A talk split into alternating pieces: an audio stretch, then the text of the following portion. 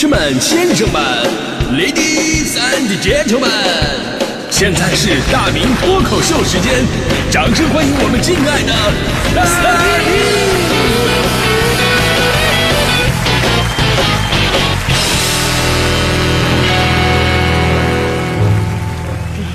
好，欢迎各位来到今天的大明脱口秀，我是大明啊。咱们说人生如戏，全靠演技。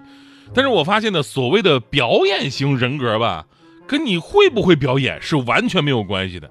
你像我们大学就有表演课，我大一就加入了话剧社，第一部戏就是戏份最多的那一个，一直到大三还导演了《哈姆雷特》，导致我在演艺的这条路上越走越宽阔。现在做了主播，说话也非常有特色，不知不觉就押韵了。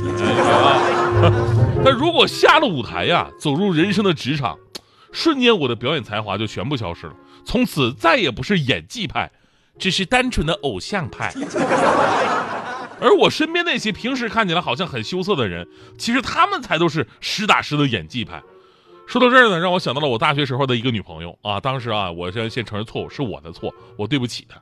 男人嘛，年少轻狂，不懂得珍惜，伤了人家的心。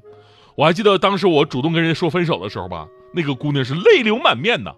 那个样子真的看得我各种的于心不忍，甚至我心里边都有点反悔了，啊，我觉得我自己真不是个人。结果这时候呢，女孩就特别悲伤的跟我说：“那你可以最后抱我一下吗？”当时听到这个要求啊，多么的卑微，对不对？我如果我我连这个都不满足的，我还算个人吗？哎呀，哎呀，我也是有感情的呀，对不对？当时我再也忍不住了，我就把她狠狠的搂在了怀里边，结果刚一抱住。那女的就各种挣扎，一边挣扎还一边喊：“救命啊！有人耍流氓！”哎哎，不对，这什么什么套路？哎，你你你不是我女朋友吗？我不认识她。然后的事儿就是我两个月我都没敢走走出我的寝室。所以原来真正的表演吧，不是在舞台上，而是在生活当中。学校里边是这样，就好像是考试之前，总是有同学说：“哎呀，我没复习。”考上之后，总是有同学说：“哎呀，我没考好。”你以为终于有人陪着自己补考了，结果人家永远是班级前五，你永远是班级倒数。还好像呢，就是上班了以后，有的人说自己穷死了，那只是他零花钱没多少了，剩下什么股票、基金、银行存款和不动产啊。有的人说自己胖死了，那只是比他前两天重了二两而已，但体重依然是我的三分之一。成年人的世界。愈演愈烈啊！哎呀，成年人的演技最泛滥的地方，可以说就是职场了。都说职场如战场嘛，所以说戏精当道啊，也是理所当然。大家伙的生存方式不同罢了。那最常见的职场戏精有哪些呢？啊，比方说这个朋友圈装勤奋型，您的朋友圈里边，是不是在某些怪异的时间段，经常会有这样的文案出现？啊，凌晨的街道。安静的办公室，一切都是适合工作的好气氛啊！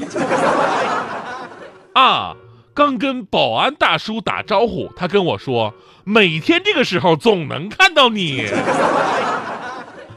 啊，如果不逼自己一把，你根本不知道自己有多优秀。啊，周末的办公室空荡荡的，收拾好座位，开动吧。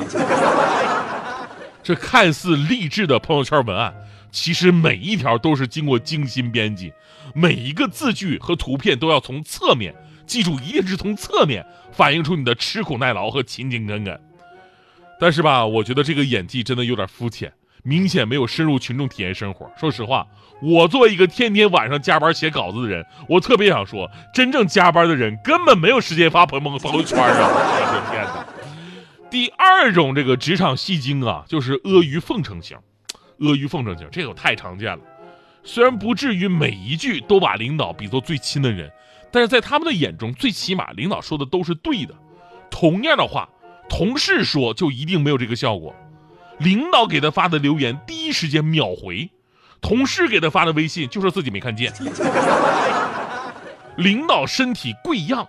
第一时间上来嘘寒问暖，而且非常巧合，领导无论得什么病，那么他和他的家人一定曾经也都得过那个病。所以在他口中，领导你要相信我，你肯定会好起来的。领导的决策他会第一时间赞成，而且呢还会即兴发挥，无限的为领导拔高，相当于语文我们总结的中心思想远超于作者的想象力。啊，说实话，我最讨厌的就是这种擅长阿谀奉承、精通花言巧语的人，因为跟他们待在一起吧，就会显得我特别不会做人，你知道吗？第三种戏精呢，我个人有点接受不了，就是中英杂糅型人才。就有的朋友呢有过留学经历，开口闭口拽一句英文，这很正常。在外企的公司，那通篇都是英文对话，也能理解。但有的国企单位，还有的就是一群从小到大接受的都是最朴实的中式教育的成年人。有的时候张口闭口也 A B C D 吧，就给我感觉特别奇怪。之前有过分析说，什么样的中英文混合呀，让人讨厌？那就是明明中文很简单就能说明白，你非得用更复杂的英文。比方说，Today 我们很 happy 啊，下午有个 meeting，记得帮我带个 pen 啊。还有更魔怔的，我一同学，我一同学，就正常人疼的时候吧，都会喊啊，对吧？他从中学的时候。受我们当时英语教材影响，到现在他摔一跤或者被扎了一下，都会喊 ouch。那是那是正常会发出的声音吗？哎呀，那这种就让人讨厌了。当然我们说也有让人不讨厌的那种中英文的结合，那什么样呢？就是中文有点说不明白啊，或者呢需要解释一大段才能够把这个意思解释明白的，而英文一个单词就能很简单的表达出含义。这样的中英文混合就很正常，比方说，呃，我想不出来，呃，不知道是我中文太好还是英文太差啊。还有一种这个职场戏精啊，更讨厌，就是邀功精啊。顾名思义，邀功精到处跟领导邀功，所有的活都有他的身影。如果这个活啊，领导知道是怎么回事，那么在他的表述中，就是他插了一脚，而且呢，起到了关键作用。如果领导对这个活儿没那么的了解，那么他的表述当中，他就是是我牵线搭桥，力挽狂澜。而且这种人的特点呢，就是相比于其他人的低头做事，他们更喜欢大声聊天，而且大声一定是跟工作有关的啊，是这样的，比如啊，我跟王总联系过了，我去倒杯水啊，啊。我给王总打了一天的电话才找到他，可累死我了。哎，你有茶叶吗？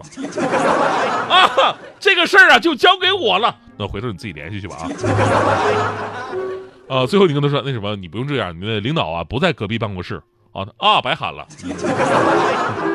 刚才说人生如戏，全靠演技，这句话一点都不假。啊，说出了多少职场人的心酸呢？咱们说演技这个东西吧，它不是不好，它是一个人从小到大贯穿的生存方式。它确实能够让你得到很多，就是你想通过正规渠道、正规的方法不不好得到的东西。咱就比方说哭，哭是所有表演类型当中用的最烂的，但是也是最好用的一个技巧。不过你会发现，这个招数呢，现在也越来越难了。初中的时候你哭了，整个班级会围过来啊，你怎么了？你上高中的时候，你难过，几个死党走过来，没事，还有我们呢，啊，上了大学你哭了，人就会说，哎呀，你怎么还跟孩子似的？现在工作你哭了，人家会觉得你戏精附体，这是为什么？其实不是你的演技下降了，而是人家见多识广。所以这个故事其实告诉我们道理啊，就是职场戏精的演技一定要张弛有度，松紧正好，才能够达到你想表达的效果，否则呢？就会给人一种演技低下的感觉，就好像我当年上高中的时候，班里边有一个长得特别帅的所所谓的班草嘛，跟老师顶撞了两句，然后直接被老师骂出去罚站了。下课回来之后呢，那班草就一直趴在座位上，那好几个漂亮的女同学过来安慰他。我一看，哎呦，这是个路子呀！啊，看来美女都爱英雄啊，对吧？于是第二天呢，我故意没交作业，我也跟班主任吵了一架，我被骂出去，回到座位上，我一直趴着。结果到下课都没人安慰我。正当我想抬头看看什么情况的时候，就听几个女同学在那喊：“老师，他上课睡觉。”所以这故事告诉我们道理啊，人长得帅还胆大，那是英雄；你光胆大但是长得丑，那不就是虎吗？